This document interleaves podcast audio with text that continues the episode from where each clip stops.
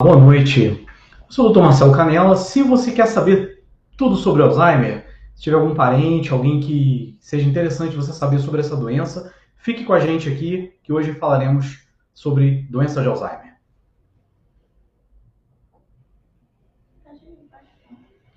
É, eu sou o Dr. Marcelo Canela, é, sou neurologista, especialista em neurologia cognitiva e comportamental pela Escola Paulista de Medicina Unifesp.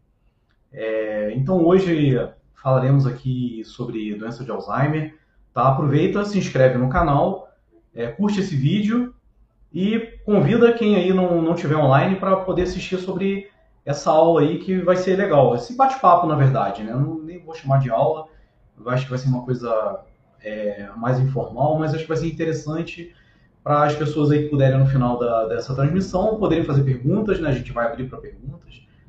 É, então vamos lá, vamos falar um pouquinho sobre doença de Alzheimer. Sei que muita gente tem curiosidade é, sobre essa doença que, que assola muitas pessoas aí na terceira idade, tá?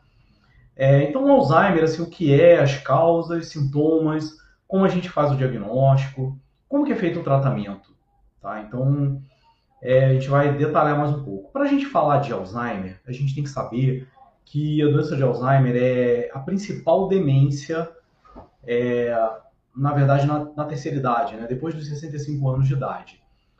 É, o que, que, é importante? Então, se a gente vai falar demência, então, vamos voltar um pouquinho, antes da gente falar Alzheimer especificamente, vamos falar inicialmente é, o que, que, é demência, né? Muita gente repete, fala, ah, nossa, é, meu avô está demente, ou meu vizinho está com um quadro de demência, né? Será que toda demência é Alzheimer? Ou, na verdade, não, né? Na verdade, não. É, a, a, demência, na verdade, é um diagnóstico, né? Uma, é uma síndrome, né? E são, são um conjunto de, de sinais, sintomas. E Alzheimer ele está dentro é, desse universo. Existem outras demências também. A principal demência após 65 anos de, de, de idade, na verdade, é a doença de Alzheimer, tá?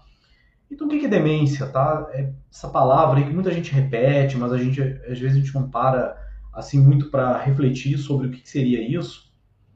É, demência, tá? Do latim, é, demência seria o D, né? Se refere a uma falta, uma diminuição, né? E o mens, na verdade, seria o genitivo de mentes, de mente, de mente, de cabeça, né? Então seria uma falta, diminuição da mente, né? O que, que seria? Seria a perda ou redução progressiva é, das capacidades cognitivas, ou seja, as capacidades intelectuais, tá? de forma parcial ou completa, pode ser permanente ou momentânea. Nossa, a demência pode ser uma coisa momentânea? Pode. Né? A pessoa pode ter um quadro demencial que é reversível, depois que a gente trata, a gente consegue reverter e ela voltar ao seu estado cognitivo normal. Tá? E ela tem que ser suficientemente importante a ponto de provocar perda de autonomia da pessoa. O que, que é isso? É, a gente sempre tem que considerar o nível prévio de funcionamento, tá? Então, se a gente fala assim, nossa, a pessoa não consegue mais ir no banco tirar dinheiro, né? Isso é uma perda de autonomia? Depende. Será que ela já sabia fazer isso? Ela era capaz de ir com o cartãozinho dela ali no banco, digitar senha e sacar dinheiro? Se ela sabia fazer isso, ela aprendeu isso durante a vida em algum momento ela começa a não conseguir fazer isso, né? Se ela começa a ir no mercado, não consegue mais fazer compras de maneira adequada, não consegue mais pagar as próprias contas, fazer a manutenção da casa, né? fazer esse balanço, é, no caso patrimonial, a gente considera que ela está perdendo autonomia, tá? Então, essa perda de autonomia em relação a um estado prévio é considerada demência, tá? Então, se a gente pega uma pessoa que tem um diagnóstico de síndrome, sei lá, de Down, né? Então ela já tem uma limitação, às vezes, assim, restrita para algumas coisas da parte cognitiva. Então a gente não pode falar assim, ah, a pessoa está com demência. Não. Se ela já está mantendo o funcionamento dela, a gente não pode dizer que é uma demência, tá? Então a demência é como se fosse assim, a pessoa durante a vida, ela tem processo de aprendizagem, educacional, ela chega a um nível né, de funcionamento durante a vida e ali mais tarde ela vai ter uma perda dessa funcionalidade.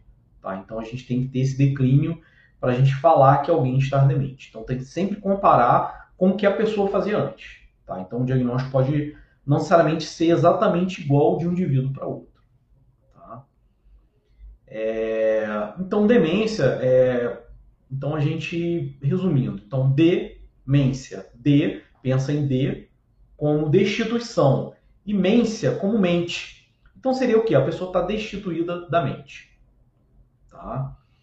É, se você tem algum familiar aí, aproveita, é, se inscreve aí no canal, vamos compartilhar essa live, tá? Vamos tirar as dúvidas hoje sobre doença de Alzheimer. Então a gente está falando agora inicialmente de demência, tá?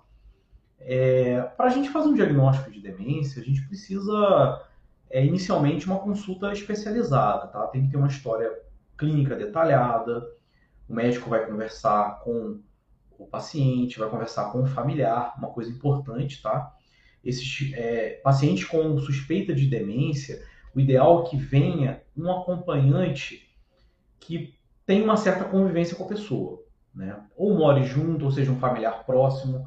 Não adianta ser aquele familiar que vê uma vez por ano, né? Porque a gente precisa de um relato fidedigno, porque às vezes o paciente ele não consegue referir a própria história. Às vezes ele chega num momento da consulta que ele vai referir algumas coisas, mas ele não lembra tudo. Por isso que é importante ter, pode ser um amigo, né? Às vezes uma pessoa do trabalho, né? não necessariamente familiar, tá? Mas tem que ter alguém, às vezes até mais de uma pessoa, que conviva com ela e saiba contar alguns detalhes que pode ser que essa pessoa não se lembre de reportar na consulta, tá? E após, após essa história é, detalhada, tá, que a gente, a gente conversa ali com, com, com o paciente, né, com o acompanhante, a gente tem que fazer um exame físico geral, um exame neurológico, né, o exame cognitivo, a gente faz alguns testes ali da, da parte intelectiva, né? E após isso a gente faz uma pesquisa, né? A gente aí pede exames e tudo, a gente vai, vai detalhar um pouco mais à frente, tá? Isso para diagnóstico de demência como um todo.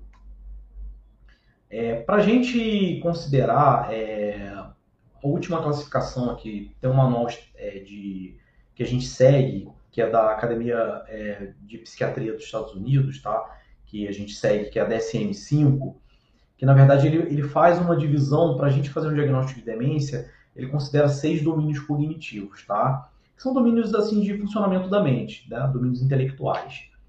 Quais seriam eles, tá? Que a gente tem que pensar não seria função executiva, tá? Função executiva, nossa, mas o que, que, é isso?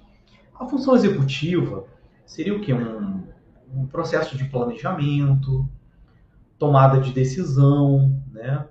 uma resposta a feedback, né? a retornos do meio, utilização de erros, é você tentar fazer um planejamento, substituição de hábitos, né? Então, assim, você tem um hábito, de repente você precisa sair daquela rotina né, e mudar um percurso no caminho, tanto de carro ou a pé. Isso é uma função executiva. A gente está acostumado a passar no mesmo caminho sempre, está tendo obra, né? E você precisa fazer um trajeto diferente para chegar no trabalho ou retornar para casa. Se a pessoa começa a ter dificuldade de tomar, ter essas tomadas de decisão que saem da rotina, isso a gente chama atenção para é, uma alteração da função executiva, tá? Então seria, seria o que? Mais o que, que entra na, na função executiva? A flexibilidade mental, né? a flexibilidade cognitiva. Então seria o que? Resumindo, mais ou menos são resolução de problemas. Tá? Precisam ser problemas complexos? Não necessariamente. Tá? Depende, é lógico que uma pessoa que resolve problemas de alta complexidade, sei lá, um operador de bolsa de valores, alguém que atua no mercado financeiro, é, pequenas alterações, às, vezes, ali da, da, da disfunção né, da parte executiva vão causar prejuízo. Mas pode ser também, sei lá, uma pessoa que lida com afazeres domésticos, né? Às vezes precisa tomar uma decisão ali de trocar um ingrediente de uma receita que ela sempre segue. Então, isso pode chamar atenção. Às vezes, essa dificuldade de fazer um, um manejo de, de troca da rotina, tá? Então, isso seria a análise da função executiva. Então, estamos aqui no primeiro, tá? Vamos agora para o segundo item, tá? Que é importante para a gente lembrar de fazer um diagnóstico de demência. Segundo item, aprendizagem e memória, tá? Então, uma coisa que se chama muito atenção nos quadros demenciais, tá? A gente vai falar do Alzheimer, que seria o alcance da memória imediata, né? Que seria assim, ah, você dá uma informação para a pessoa, ela tem que reter aquilo e usar alguns minutos depois, né? Então, a pessoa às vezes que a memória ela fica, quem lembra aí do, do da animação da Disney procurando Dory, né? Um exemplo, né? A Dory lá aquele peixinho lá da Disney que tem uma memória muito muito limítrofe, né? Então ela a memória dela é como se fosse é, evaporasse, né? Você dá uma informação, de repente ela não lembra das coisas, né? Memória recente, chama muita atenção, né? Dificuldade de aprendizado, uma pessoa que aprende as coisas com uma certa facilidade, mas também começa a apresentar dificuldade de aprender, né? Novas coisas ali, entra, entra na faculdade, ou dificuldade de aprender idiomas, sempre tem facilidade, de repente começa a ter dificuldade. Então, aprendizagem e memória seria o nosso segundo item, tá? Vamos aqui agora falar do terceiro. Tá? E voltando, antes do terceiro item, se inscreva no canal, dê seu like e vamos compartilhar a live aí. Então, o terceiro item, terceiro item, vamos lá. Linguagem. Tá? Linguagem, nossa. A linguagem, ela é uma função muito refinada do cérebro humano. Talvez seja a função mais lateralizada do nosso cérebro na maioria dos seres humanos, ela está localizada principalmente no hemisfério esquerdo, tá? Então, quem nunca viu aí uns quadros de acidentes vasculares cerebrais, o popular derrame, o AVC, em que pessoas às vezes são acometidas na área da linguagem, elas não conseguem falar, né? Elas começam a falar de forma repetitiva, é, fala às vezes é vocábulo, fica repetindo H, H, H, não consegue falar se expressar ou então até a recepção da linguagem, tá? Então, lembrando que também, não só em AVC, tá? A linguagem pode ser acometida também em quadros demenciais. Então, às vezes, a dificuldade de encontrar palavras. Nossa, doutora, às vezes eu, a palavra vem é, como viesse aqui na ponta, fenômeno de ponta de língua. É isso mesmo, é descrito, tá? É descrito na literatura médica. É fenômeno de ponta de língua. É a palavra que chega na ponta da língua e a gente não consegue proferir. Pode acontecer com a gente? Comum, assim, no dia a dia acontece de vez em quando, rotineiramente. Mas se torna uma coisa muito frequente, já chama atenção, tá? É... A formulação de frases, né? Interpretação, às vezes, leitura. Então, a linguagem é uma função muito complexa. A gente avalia escrita, leitura, é, compreensão auditiva, compreensão de sinais, né? Existe também a linguagem não verbal. Então, tem muita coisa conectada, tá? Isso para o diagnóstico de demência como um todo. E vamos lá agora. Quarto item. Qual seria o quarto item? Seria a parte a gente chama, hoje em dia eles chamam de percepto motor. Seria um antigo viso espacial, tá? Para quem tem um pouco de intimidade com a área. É o que acontece. Esse palavrão aí, percepto motor, viso espacial, mais fácil, seria o que? A percepção do espaço, tá? O nosso cérebro também, é, a gente é uma coisa um pouco intuitiva, mas a gente tem um, uma coisa chamada mapa mental. Quem nunca se perdeu? Né? Principalmente quando visita uma nova cidade, normal. A gente entra às vezes, sai do hotel, anda na cidade e de repente não sabe voltar para o hotel. Mas o que é isso? Porque o nosso cérebro, a gente não está acostumado com aquele local. Diferentemente do bairro, talvez, que você more, né? Se você, de repente, está distraído conversando, você sabe olhar ao redor identificar um ponto de referência e conseguir restabelecer sua rota, mesmo que você se perca ali momentaneamente. Então, o que chama às vezes a atenção uma pessoa com demência é que ela às vezes vai se perder em locais ou caminhos previamente conhecidos, tá? Então, muito comum às vezes o paciente com quadro demencial sair de casa e se perder no bairro, vai na padaria, vai no mercado, não consegue voltar para casa, tá? A direção, por exemplo, a questão dessa questão visoespacial perceptomotora, é o fato de uma direção que a pessoa dirige bem e de repente ela começa a ter uma direção mais precária, começa a estacionar na garagem, a esbarrar o carro, ralar o carro. Isso acontece, eventualmente, acontece com todos nós. Mas é uma coisa que, nossa, fulano dirigia tão bem e toda hora agora tá ralando a lateral, o retrovisor tá ficando marcado, tá batendo o retrovisor, tendo que trocar toda hora, isso já chama atenção. Uma piora na qualidade da direção, tá? É, que se mantém, também chama atenção para função cognitiva, tá? Então falamos aí o quarto item. E antes do quinto item, se inscreva no canal. Vamos aí, toque no sininho para quem já é inscrito, tá? E vamos para receber as notificações. E avise os colegas aí que não assistiram essa live. A gente vai começar a falar de Alzheimer ainda. Aproveita e pega a carona. A gente ainda está falando de demência como um todo, tá? Então, quinto item, vamos lá, voltando. Cognição social. Bem, cognição social, o que seria isso, doutor Marcelo? Bem, é, seria. Antigamente a gente falaria de comportamento, tá? Tá, tá envolvido a parte comportamental. Seriam pessoas que têm alterações de comportamento, tá? Excluindo as causas psiquiátricas, logicamente, tá? É, a gente também tem que pensar que em pessoas que têm alteração comportamental, não tem um histórico psiquiátrico prévio, e se começa na terceira idade, a gente tem que pensar nas síndromes demenciais, tá? Tem que pensar nos quadros de demência, tá? Então, a parte comportamental também é muito importante, tá? Tem um exemplo mesmo, um paciente que eu atendi uma vez que a esposa relatou que teve um probleminha de trânsito, né? E ele de repente saiu do carro, bateu no capô do outro condutor e já quis chamar, chamar para agressão física. E ela falou assim, doutor, meu marido nunca faria isso.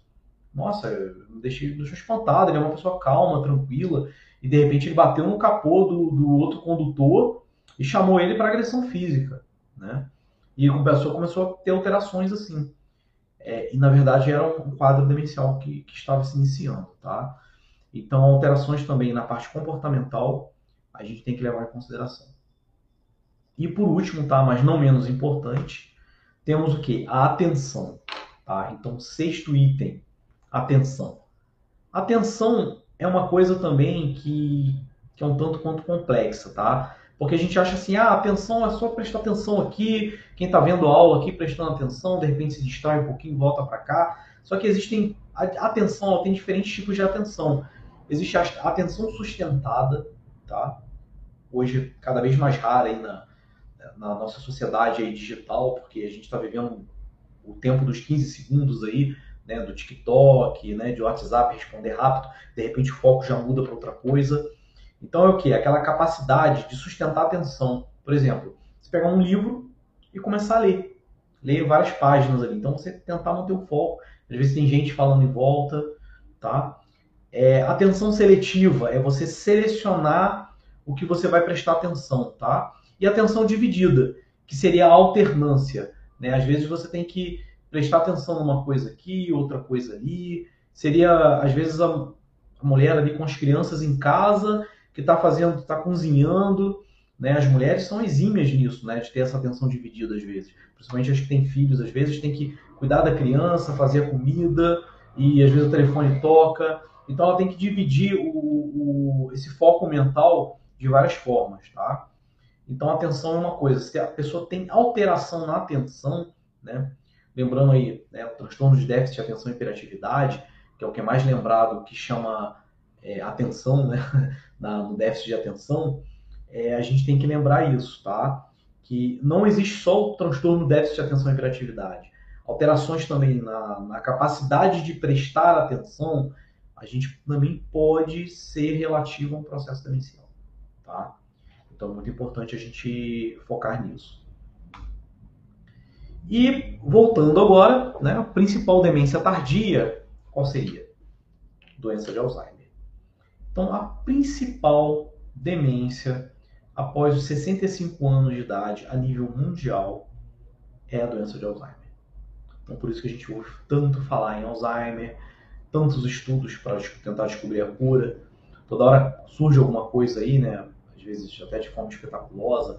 Ah, descobriram que a raiz tal, a semente X, a medicação Y que é usada para tal coisa, é, pode ser a chance da cura do Alzheimer. Né? Eu acho que assim, se fosse, a gente já estaria, nossa, excelente, né? Porque já teria uma medicação aí que curasse a doença. Tá? Mas a gente vai, vai aprender aqui, vai ver realmente o que, que é a doença de Alzheimer. Tá? Quem tem dúvida aí, aproveita. Vamos assistir, vamos compartilhar essa live.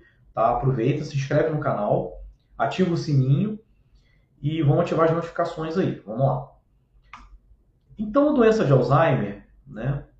É... Quando que ela foi... Por que, que ela tem esse nome, né? Doença de Alzheimer. Quando que ela foi inicialmente descrita? É, por incrível que pareça, a primeira descrição ela se deu no início do século XX. Ali, transição de 1906, 1907, um médico alemão né, e patologista chamado Alois Alzheimer, né, então sobrenome dele, Alzheimer, é que deu o nome à doença. É, ele tinha uma paciente que ele acompanhava, né, um paciente que começou com um quadro de alteração de memória, depois alteração de comportamento, linguagem, e uma paciente que com 51 anos veio a falecer. E como é, ele fazia o acompanhamento dessa paciente e ele teve a oportunidade né, de, de, estudar o cérebro dela, né, depois é, em peças de necrópsia, ele identificou alterações no cérebro dela, que ele identificou umas placas, né, umas alterações ali de um acúmulo de uma substância que ele descreveu na época como placas senis, né, senilidade, né, de velhice, tudo, apesar dela ter 51 anos de idade. Mas ele descreveu essas alterações né, como placas amiloides. E foi na época descrito, né? Descreveu a doença, falou que era um processo de demência, é, que poderia ser até é, um processo de demência de início precoce, né? Já que ela tinha 51 anos de idade. Ele mostrou a doença, descreveu as alterações cerebrais e foi publicado, né? Na época, ter comentado tudo. Só que 51 anos de idade, um caso ali atípico, esqueceu-se desse diagnóstico. Na verdade, achou-se que era uma doença até relativamente incomum, assim, né? Nossa, que legal essa descrição. Talvez ali durante o passar dos anos viram um caso ou outro. Só que com a evolução da medicina, né, no século XX, por incrível que pareça, e com é, a explosão aí demográfica, né, a geração dos baby boomers e as pessoas vivendo mais, né, elas alcançando idades mais longevas, ali mais ou menos década de 70, de 80 ali do, do século 20, começou a se verificar através de alguns estudos que muitos pacientes né, de uma idade um pouco mais avançada que vinham a óbito apresentavam, né, estudando o cérebro desse, dessas pessoas, eles apresentavam as mesmas alterações descritas por essa paciente do Alois Alzheimer, que ele escreveu lá no início do século XX. Tá? Então eles começaram a ver que aquela alteração que ele escreveu lá é, nessa paciente é, também aparecia em cérebro de pessoas mais idosas. E não era uma coisa tão incomum. E eles viram que essas alterações começavam a gerar é, comprometimento de memória, um quadro demencial. E aí eles resgataram esse, essa questão da, do Alzheimer, né? Dessa, e deram em homenagem né, ao Louis Alzheimer, ao alemão que fez a, a, descrição inicial, eles deram esse nome em homenagem a ele, tá? De doença de Alzheimer. E começou-se a ver que, que era muito mais frequente do que a gente imaginava. Então, na verdade, viu-se que com o passar dos anos, né, foi se descobrindo é, aí na segunda é, metade do século XX para frente, né, que a principal causa de demência depois dos 65 anos de idade se deve à doença de Alzheimer. Então, antigamente era muito comum as pessoas falarem: ah, meu avô está esclerosado, ah, ah, não sei o que, ah, não, está esclerosado, está assim mesmo, a memória agora não lembra mais muito as coisas. Mas talvez muita coisa lá no passado, que talvez as pessoas aí um pouco mais, né, é, gerações assim um pouco é, de mais idade, vão se lembrar dessa, desse termo, é, talvez lembrem que, ou saibam agora, né, que esse termo esclerosado, talvez muitos casos se devessem à doença de Alzheimer. Tá? Então, esse termo esclerosado, que abrangia um quadro demencial, né, que talvez na época não conseguisse fechar um diagnóstico muito preciso, é, na verdade, boa parte desses casos provavelmente se devia à doença de Alzheimer que a gente vai detalhar aqui é, o que na verdade é, né? Então, olha, aproximadamente, tá, 80% dos pacientes com Alzheimer têm mais de 75 anos, tá? É, o tempo médio de sobrevivência após o diagnóstico variava de 4 a 8 anos. Na verdade, hoje está postergando, porque hoje a gente está conseguindo fazer o diagnóstico mais precoce, dar maior qualidade de vida, é, fazer com que a doença evolua de forma mais lenta, tá? É, então, em pacientes saudáveis, a sobrevida pode chegar às vezes a 15, 20 anos de idade, tá? Então, hoje, assim, depois do diagnóstico, antigamente a sobrevida era 4, 8 anos. Hoje, fazendo o diagnóstico correto, com a instituição das, medicações de forma adequada, com acompanhamento especializado, às vezes a gente chega em 15, 20 anos ou mais.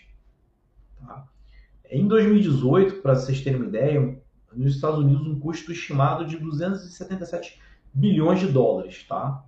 Que geravam é, de custos aí para os cofres né, americanos, né? A gente tem esse dado aí mais bem pontuado que a gente.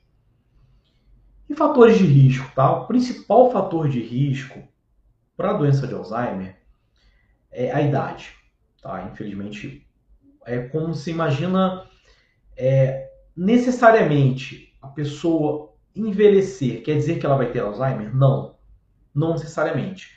Mas à medida que depois de 65 anos, à medida que os anos vão evoluindo, o risco ele vai se vai aumentando, tá? Ele vai aumentando, aumentando, aumentando Imagina como se fosse é, uma doença de articulação, a, o joelho ali que está ficando com artrose. Né? O joelho muito utilizado durante a vida vai tendo um processo de artrose. Então o cérebro também, se ele não, a gente vai falar das dicas aqui mais à frente, fatores, outros fatores de risco, prevenção. Então o cérebro também, se ele for acumulando fatores de risco ao longo da vida, é como se fosse aquele joelho com artrose, né? Então, o joelho ele vai ter artrose, vai ter o problema da articulação ali. É como se o cérebro fosse acumulando problemas ao longo dos anos e a tendência dele desenvolver Alzheimer, se ele tiver uma sobrecarga muito grande durante a vida, vai aumentando também ao longo dos anos. Tá? Então, como se fosse artrose do cérebro, vamos colocar assim, tá? Então, o Alzheimer, o principal fator de risco seria a idade. Mas, contudo, esse fator ele pode ser modificado por outras doenças, tá? Estilo de vida, fatores ambientais. Isso que faz muita diferença, tá? A gente mudar o estilo de vida, às vezes, já nos primeiros sintomas, né? A gente já conseguir mudar, às vezes, a história natural. Às vezes, não, não desenvolver a doença. É... Tá? Fatores de risco cardiovascular, diabetes, distúrbios do sono, né? insônia, é apneia do sono, tá? É, lesões traumáticas cerebrais, né? Não necessariamente um acidente, um trauma, uma coisa muito grande, mas pessoas com concussões cerebrais é, de forma repetitiva, né? Tipo lutador de boxe, algumas coisas assim, aumentam o risco, tá? De terem Alzheimer ao longo da vida. Tá? Existem outros tipos de demência também. Existe, ela está na literatura, demência pugilística, né?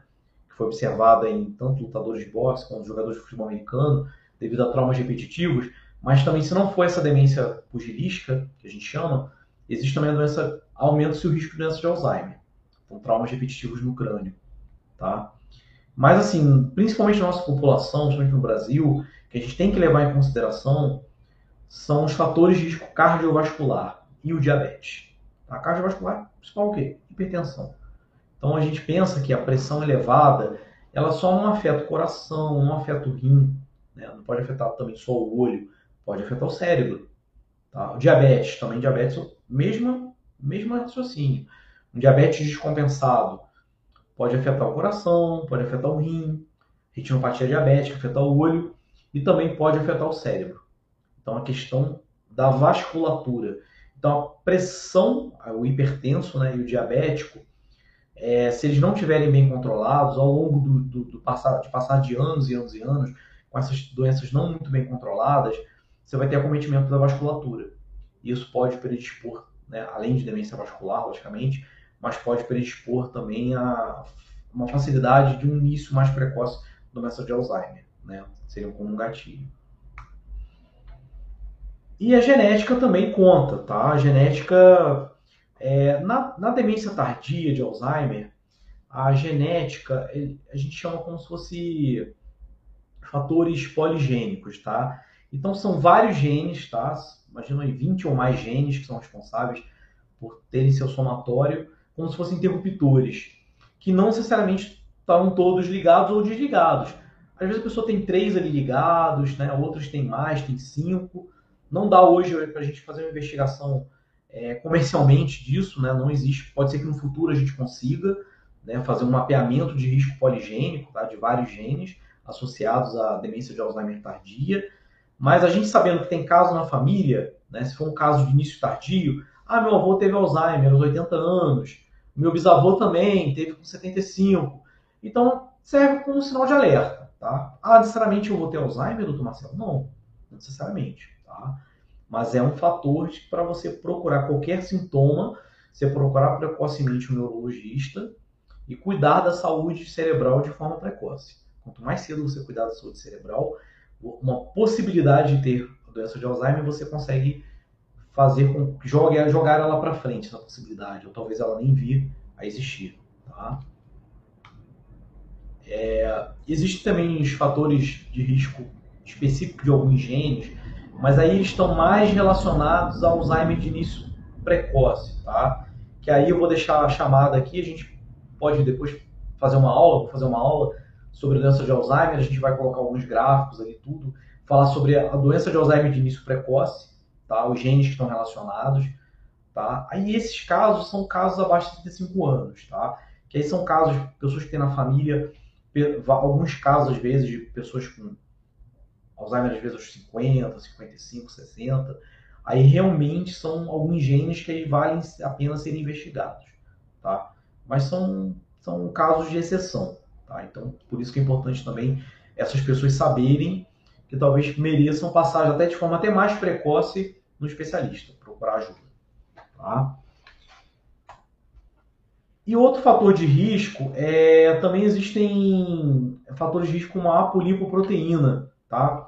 Que é uma proteína que ela é como se fosse um, uma molécula ali de, de colesterol, tá? Que ela está relacionada à limpeza de algumas substâncias que o cérebro produz, tá? É, hoje, assim, a gente sabe algumas é, proteínas dessa que estão relacionadas à prevenção, tá? A apolipoproteína E2, tá? Eu vou, vou falar isso na aula, acho que fica, vou conseguir exemplificar melhor. E tem uma outra que é a E4, que aumenta o risco de Alzheimer. Tá? Então, outra coisa também que a gente. É, hoje em dia a gente acaba fazendo mais a nível de pesquisa, mas pode ser que é, com o fator dosagem de risco poligênico, pode ser que mais tarde a gente consiga fazer isso de forma comercial, tá? Fazer uma pesquisa aí para fazer um somatório de fatores de risco, para pesquisar também a possibilidade da pessoa ter Alzheimer. E antes de mais nada, Vamos lembrar, se inscrevam no canal, vamos curtir o vídeo aí. E quem não está participando da live, convida aí, a gente ainda tem, vai falar bastante coisa sobre Alzheimer, tá? Então, o que é importante para a gente fazer uma avaliação na suspeita de Alzheimer? avaliação clínica. Como toda demência, como eu falei anteriormente, a gente vai pesquisar, fazer a consulta com o paciente um acompanhante, tá? Que seja próximo, um ou mais acompanhantes e a gente vai colher uma história bem minuciosa, tá? E a gente vai pegar essas informações. Então essa história tem que ser direcionada para aqueles domínios cognitivos, os seis que eu citei previamente, tá? Esse vídeo vai ficar aí no canal, depois vocês podem voltar, dar uma pesquisada, ver os seis itens lá que a gente citou, atenção, né? A questão da memória, aprendizado, né? O, viso, o percepto motor, que é o viso espacial, então a gente tem que direcionar as, as perguntas para essas questões. Quais domínios cognitivos podem estar afetados? Tá? Tem um deles que chama muita atenção, né? que é o mais comum de estar acometido ou aparecer já de forma já é, já meio que é o, a ponta do iceberg começa a aparecer para a gente na doença de Alzheimer, que seria o quê? Seria a memória, tá? Então, a memória, muito importante. Mas a gente tem que saber delimitar. Por quê? Às vezes a memória, a pessoa fala assim: olha, nossa, doutor, estou esquecido e tudo. Mas será que é esquecimento? Será que é um, é um, problema de atenção? Às vezes é déficit de atenção. Às vezes a pessoa tá, não consegue focar em nada e ela acha que a memória está ruim. E às vezes você vai lá e faz um diagnóstico, às vezes, de transtorno de déficit de atenção e hiperatividade, o TDAH, o famoso TDAH, no adulto. Às vezes ele ainda passou a adolescência, a vida escolar inteira, né? A pessoa que foi tomada como distraída durante a vida, e você vai dar esse diagnóstico de forma mais tardia. Né? E você vai descobrir que ela tinha um TDAH, que não foi diagnosticado e tratado, você melhora o foco, melhora a atenção, consequentemente você melhora a memória, né, que era a queixa dela, e você vê que não era uma queixa, na verdade, de memória inicialmente. Era uma queixa que era memória pra, na, na visão dela, mas quando você detalha, você vê que é uma questão de foco, de atenção, tá? Então é importante a atenção porque a atenção ela vai direcionar o nosso, nosso cérebro para o que é importante e o que é direcionado, o que é importante é o que a gente vai reter, tá? Então é importante a gente ter essa, essa nuance. Outra coisa, a memória às vezes pode ser aonde guarda objetos. Às vezes o fato está o quê? No viso espacial. Às vezes não necessariamente, às vezes ela até lembra os compromissos, as datas, o nome das pessoas, mas ela esquece onde guarda as coisas. Se for só isso, às vezes é o, é o percepto motor, tá? É o viso espacial que está cometido. E é importante a gente delimitar, porque às vezes a pessoa fala, ah, memória, memória, memória, e na consulta com o especialista ele vai conseguir destrinchar isso e ver que às vezes a queixa de memória é, você tem que saber detalhar. Por quê? No Alzheimer, qual tipo de memória está cometida inicialmente? É a memória anterógrada. Tá? É memória de curta duração anterógrada. É a memória mais curta que a gente tem? Não. A gente existe a memória de trabalho. Nossa, memória de trabalho? Como que seria isso? Imagina alguém chegar para você e falar assim: Olha, qual é o seu telefone? Ah, meu telefone é 97524628. Sei lá, falou oito dígitos de telefone. Né? Não tive oito dígitos que a gente utilizava. E você fica com aquilo na cabeça, aí você fica repetindo para você mesmo, até você anotar. Ah, meu, ah, o telefone é esse. Ah, vou anotar. Ok. Você anotou, não tem mais necessidade de você saber aquela informação. Porque aquilo ali, ó, é tipo a memória RAM do computador. Desligou ali já foi embora. Então essa memória de trabalho. É aquela, aquela memória que tem que ser de curta, curtíssima retenção. Não vai fazer diferença se você esquecer ela dali alguns segundos ou poucos minutos. Tá? Então essa é a memória de trabalho. Já a memória de curto prazo, essa memória declarativa de curto prazo, né, que a gente chama de memória anterógrada, já é uma memória que ela já tem que perdurar. Às vezes ali é, é importante que ela perdure ali algumas horas, ou de um dia para o outro. É tipo a informação assim, ah, é, sei lá, no trabalho. Fulano, é, eu quero que você faça esse relatório até as sete da noite. O seu chefe pediu para você fazer o um relatório até as 7 da noite. E sai. E de repente você esqueceu totalmente. Você tinha que entregar aquela tarefa até as 7. Eventualmente pode acontecer? Pode. Às vezes você está trabalhado de tarefas, tem muita coisa para fazer, e a cabeça cheia, e nossa, não prestou atenção no que ele falou. Mas se isso se torna uma coisa recorrente, uma tarefa que você tem que executar naquele dia, ou até o dia seguinte, e de repente você esquece isso já chama atenção, tá? Então seria aquela memória de curta duração, uma informação que é importante para você funcionar ali naquele dia ou até o dia seguinte, tá? E às vezes estende até alguns poucos dias, às vezes assim, o fato de você um compromisso, que é muito importante, né? Vamos supor, sei lá, aniversário de alguém importante na família, né? aniversário do cônjuge, por exemplo, né? do esposo, da esposa, aniversário do filho que você fica com aquilo na cabeça. O aniversário vai ser quinta, quinta, quinta. E de repente a pessoa começa a esquecer, a não lembrar datas importantes assim, tá? Então uma coisa que chama atenção. E geralmente é isso que a gente observa como uma das primeiras queixas tá? é, das pessoas com doença de Alzheimer, tá? Todo déficit de memória, essa memória de curta duração, anterógrada. O que é anterógrada? Dali para frente. É doença de Alzheimer? Não. Por isso precisa de avaliação especializada, não necessariamente. Tá? Privação do sono, por exemplo, pode ocasionar isso. Noites mal dormidas. É lógico que cronicamente, a pessoa dormindo mal durante anos, vai predispor ao início, talvez, do doença de Alzheimer. Vai.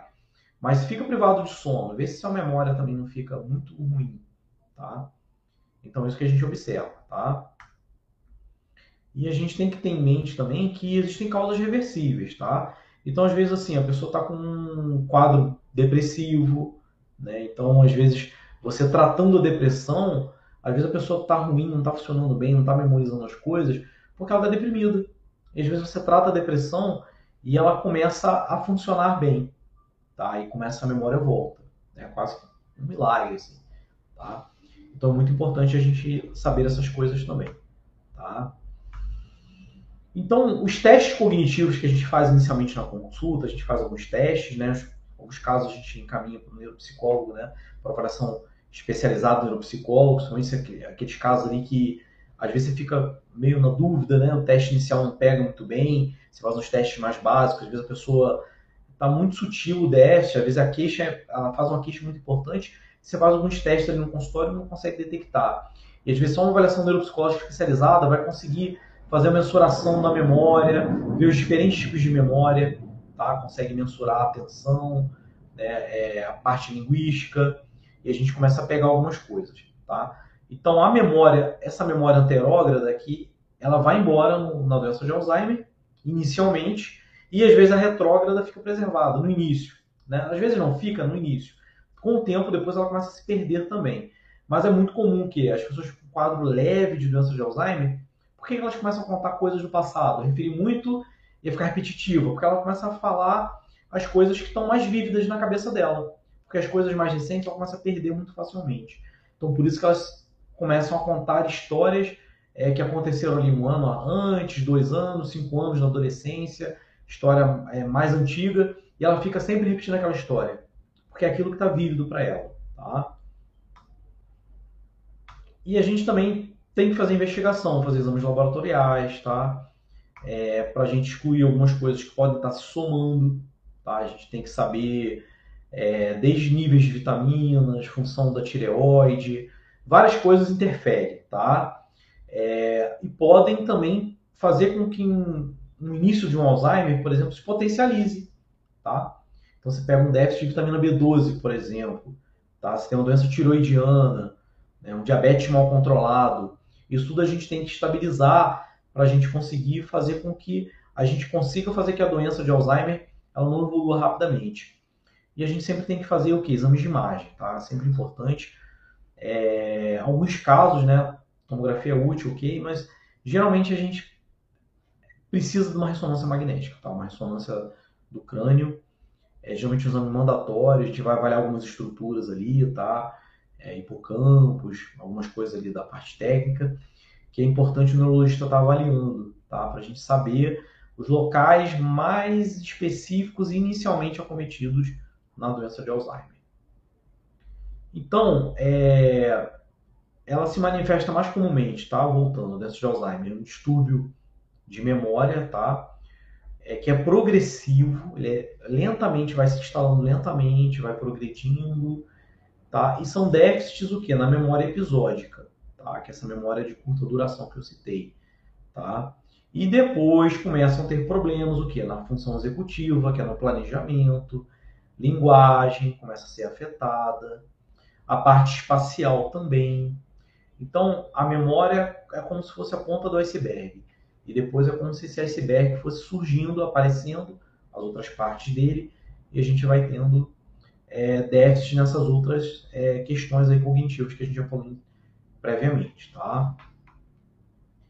É, então, assim, é importante a gente é, falar que, que, realmente o que chama atenção é esse déficit de memória, tá? Essa memória episódica.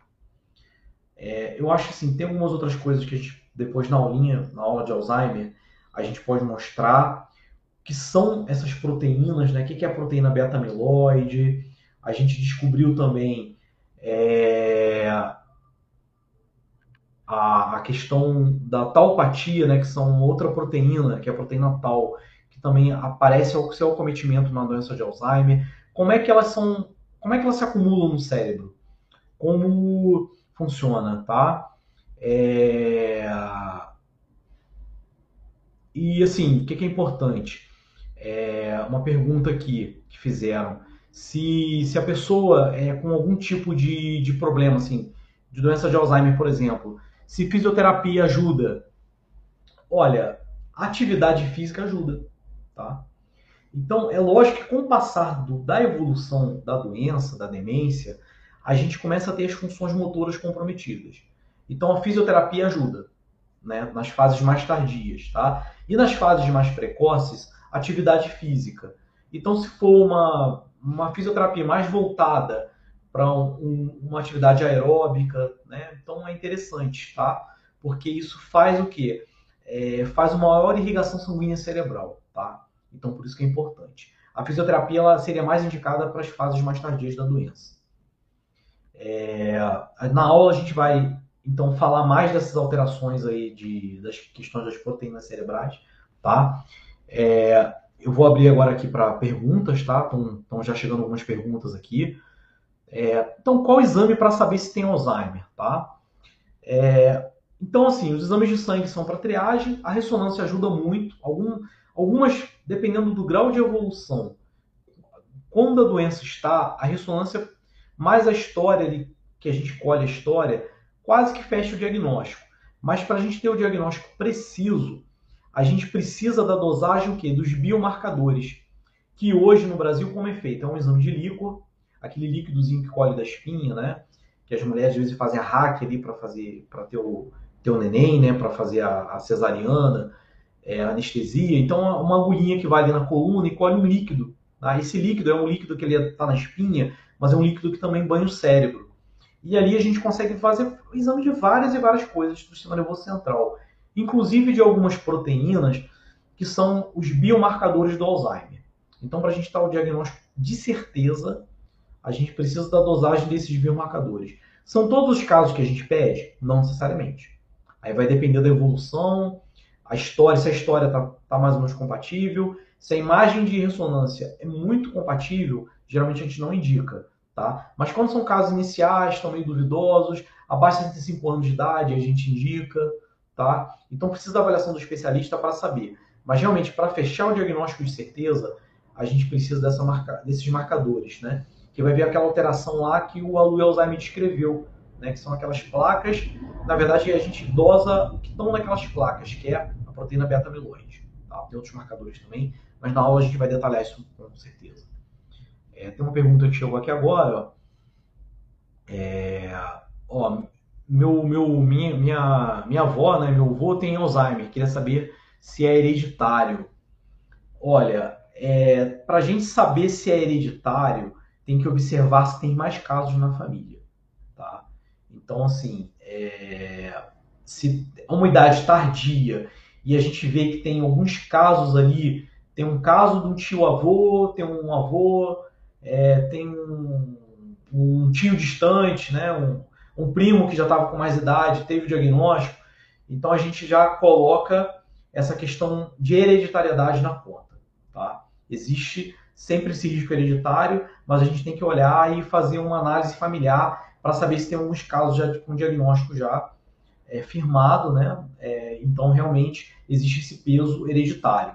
Mas a hereditariedade ela não responde por tudo, tá? A gente existe o peso da hereditariedade, da genética, mas também existem os fatores ambientais. Então a gente tem que lembrar disso. São os fatores que a gente pode modificar uma boa qualidade de vida, atividade física, boa alimentação, controlar as doenças né, de base. Isso tudo faz parte também de controle para a gente não vir a desenvolver a doença. Vamos lá, pessoal. Tem mais perguntas aí? Quem está assistindo a live, aproveita para perguntar. Estou com minha assistente aqui, a, Renata está me ajudando aqui, tá, tá mandando perguntas aqui. E Renata, o que, que a gente tem aqui? Vamos lá. Ó, Alzheimer precoce, por que acontece? Tá, a maior parte dos casos de Alzheimer precoce, aí é uma hereditariedade que o fator genético pesa muito. Aí são genes, eu vou, a gente pode fazer uma aula aí só de Alzheimer precoce, né? Que são o quê? A pré-senilina 1, né? Vou falar algum, algumas palavras aqui, não. Pré-senilina 1, pré-senilina 2 e alteração da proteína precursora amiloide.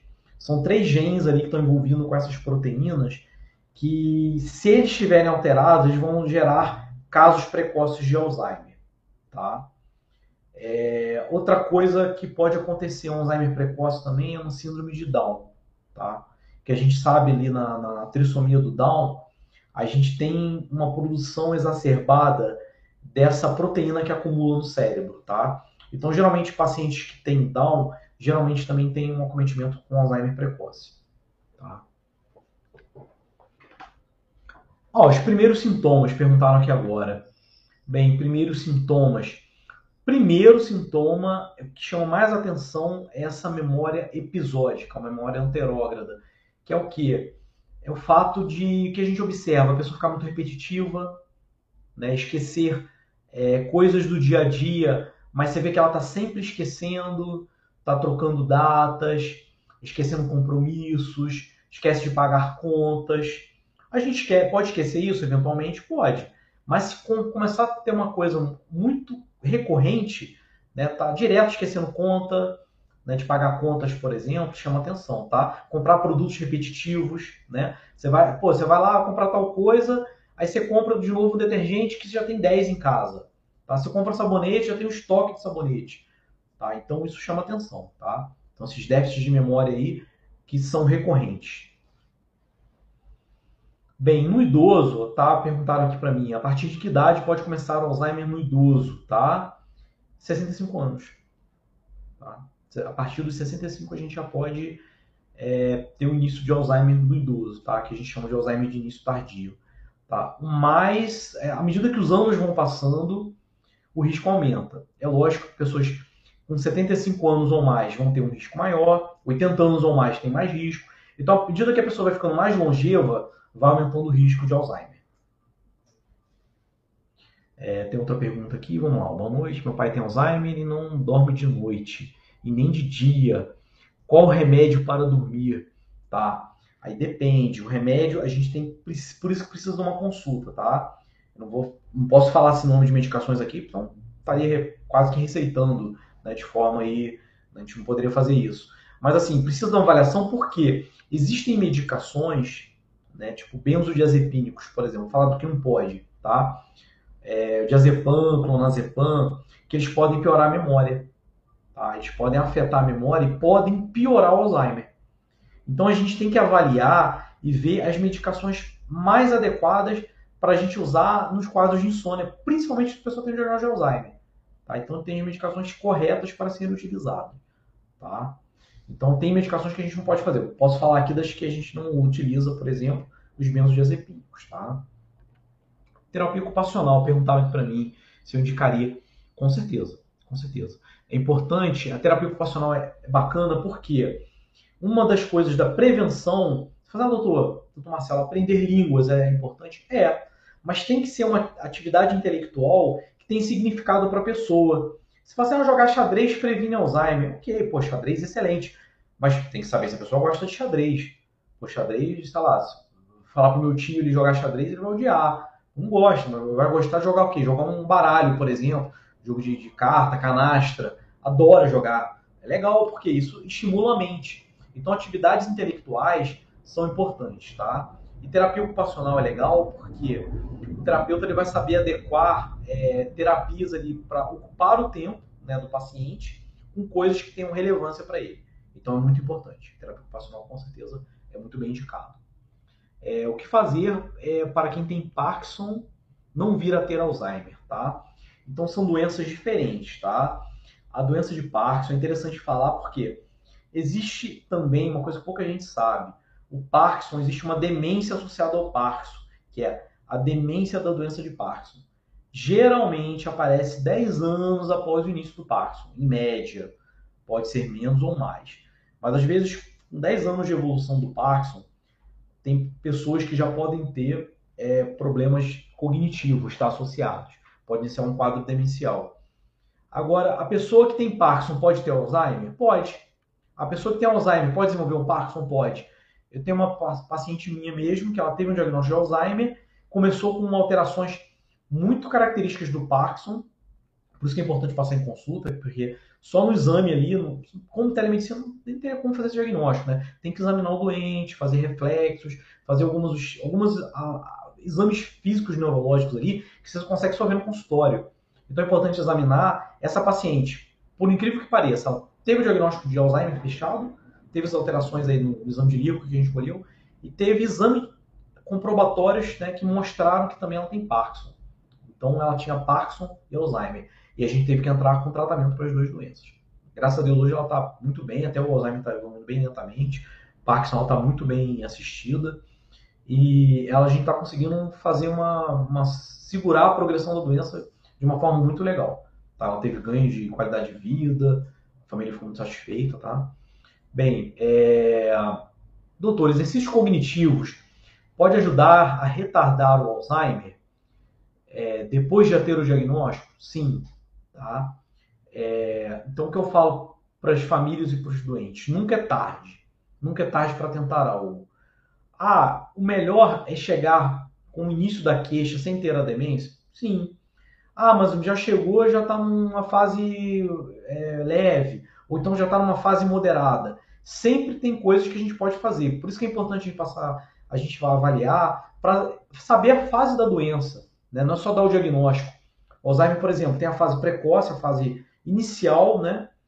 leve, tem a fase moderada, né? que já está um pouquinho à frente, e tem a fase tardia, né? que é a fase mais avançada. Que essa fase tardia também tem, tem várias subfases. Né? tem a fase tardia inicial, tem a fase mais tardia, que a pessoa já talvez já, já fica mais assim, restrita à cadeira de rodas, pode restrita ao leito. Então tem medidas específicas para cada fase, para a gente conseguir dar uma melhor qualidade de vida.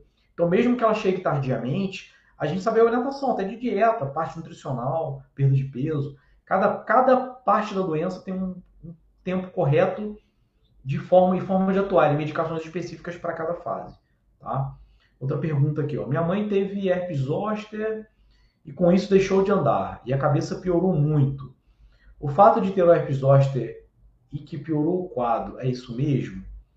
É, aí, bem, aí já é uma pergunta mais de, de herpes zoster, tá? Não está muito focado aqui na, na, A gente pode até falar depois sobre zoster, tá? Mas assim, é, é uma doença já é, já infecciosa, que é secundária ao herpes, é, não está muito relacionada à questão do Alzheimer em si, tá? A gente pode até depois em outra aula fazer essa abordagem, tá?